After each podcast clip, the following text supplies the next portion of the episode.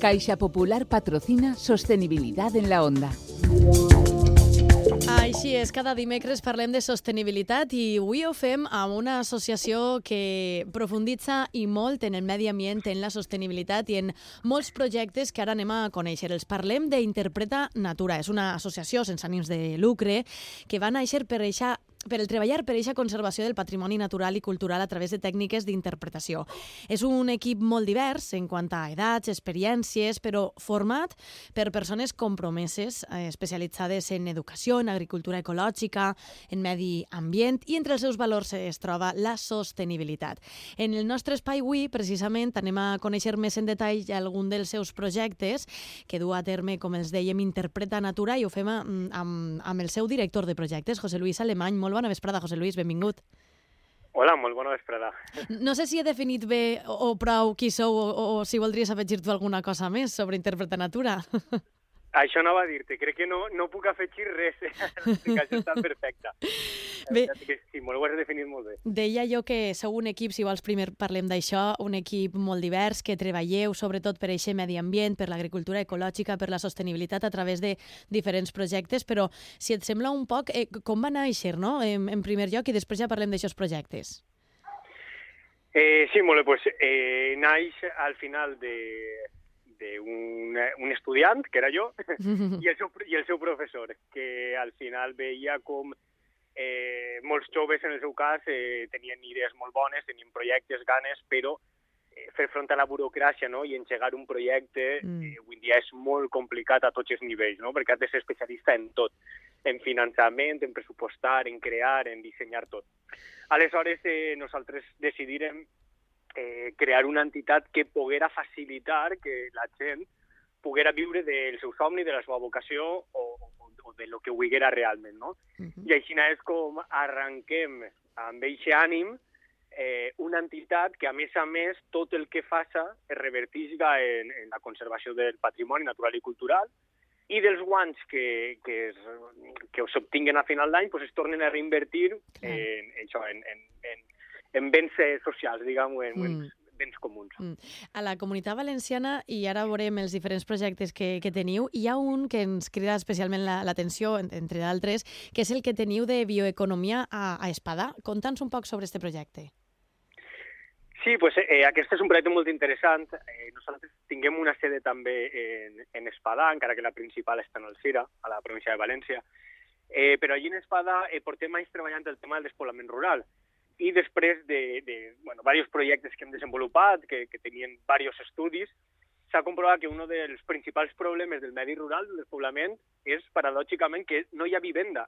Mm. O sigui, quan la gent vol anar al poble a repoblar, es troben el problema de que les vivendes són totes segons residències i que les famílies no estan disposades a, a, a posar-les en el mercat. No? Aleshores, en aquest cas hem creat un Living Lab, que li diguem, no és com un laboratori vivenda, on té espais de coworking i espais de, de, vamos, de covivenda, de viure Exacte. conjuntament. No? Uh -huh. I això ens permeteix portar al medi rural investigadors, artistes, Erasmus, gent en pràctiques, eh, qualsevol tipus d'investigació, és a dir, pretenem eh, fomentar l'economia tant social com ambiental del poble a través de tindre un espai que ens permeteix dur a terme un munt de projectes innovadors, dinamitzadors, etc. Clar, eh, el que deies al principi, sobretot, no? que és tot molt, molt cíclic, és a dir, que vosaltres dueu a terme aquestes accions, aquests projectes que al final es reverteixen de nou en, el, en la vostra essència. Clar, és el que estem veient. Clar, és el que té el sentit. Totes mm. les accions que nosaltres fem eh, professionalment són per a conservació del patrimoni natural o cultural i a banda, si això ens dona beneficis, ho tornem a reinvertir. Uh -huh.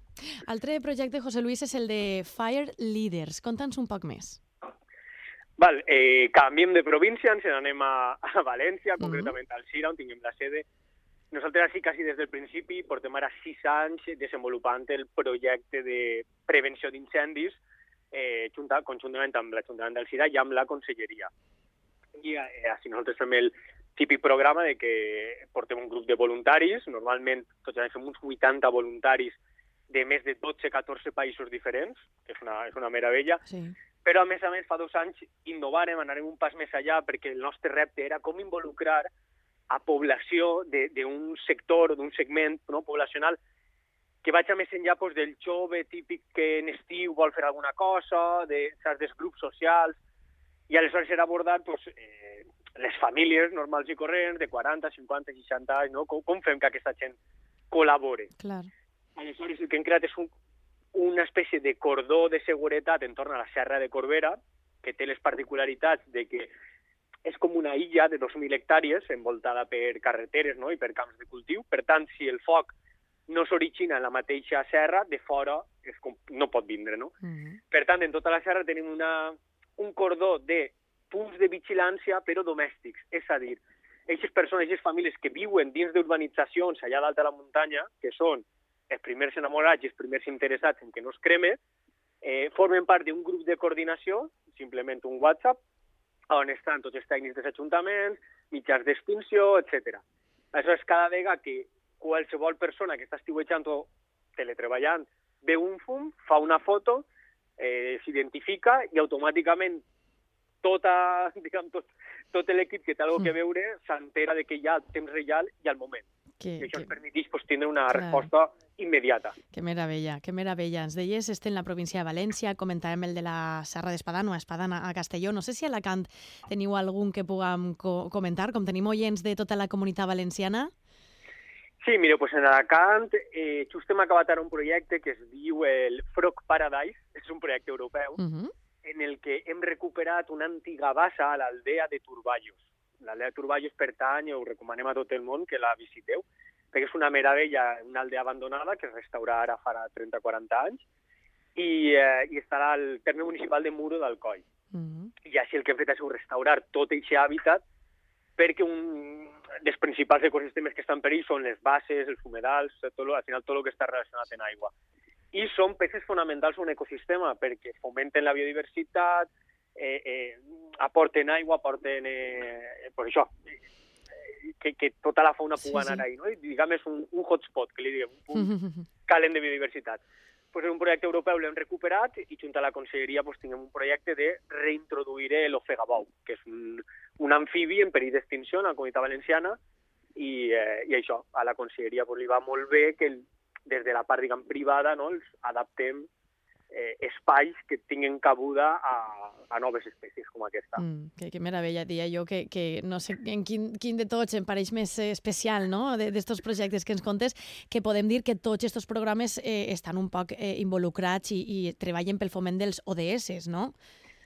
Sí, al final tot... Eh, el bo que tenen els ODS no, és que d'alguna manera engloben i abarquen totes aquelles accions no, que, que, que aporten algun bé o, o, o que són necessàries tindre en compte no, per, a, per a ser sostenibles. Mm.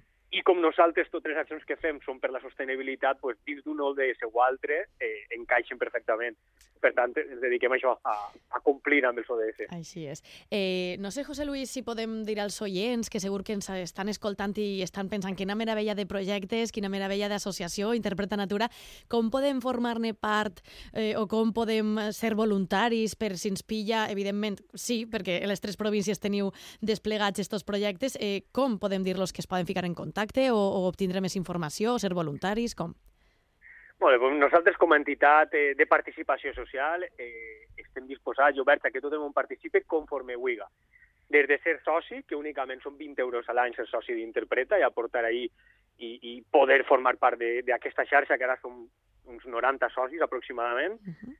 També pot ser voluntari formal a través de la nostra pàgina web, que és interpretaiEduca.com o ficant Interpreta Natural al buscador, vos eixiran totes les xarxes Sí.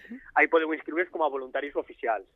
Però, si no voleu formar part d'un voluntariat com a tal, seguint-nos en xarxa a través de LinkedIn, d'Instagram o, de, o de Facebook, podeu eh, conèixer totes les nostres activitats de teatralitzacions que fem al medi, de, bueno, de com participar en qualsevol projecte, i, i això ja és participacions puntuals, de avui vaig este, cada setmana al dia a l'arbre, uh -huh. ara en Mhm. tenim uns quants, Uh -huh. o a fer aquestes rutes teatralitzades, o el que siga, Que bé. de qualsevol manera. Doncs estarem ben informats seguint-vos a les xarxes i seguint-vos de, de molta prop a Interpreta Natura, que mm, el que feu és eh, meravellós, ja, ja ho dèiem, i ens ha encantat conèixer-vos una miqueta més. Tant de bo sigueu amb aquests projectes en amunt, que sabem que sí, i donar-vos l'enhorabona pel que feu, José Luis. Moltíssimes gràcies i una abraçada forta.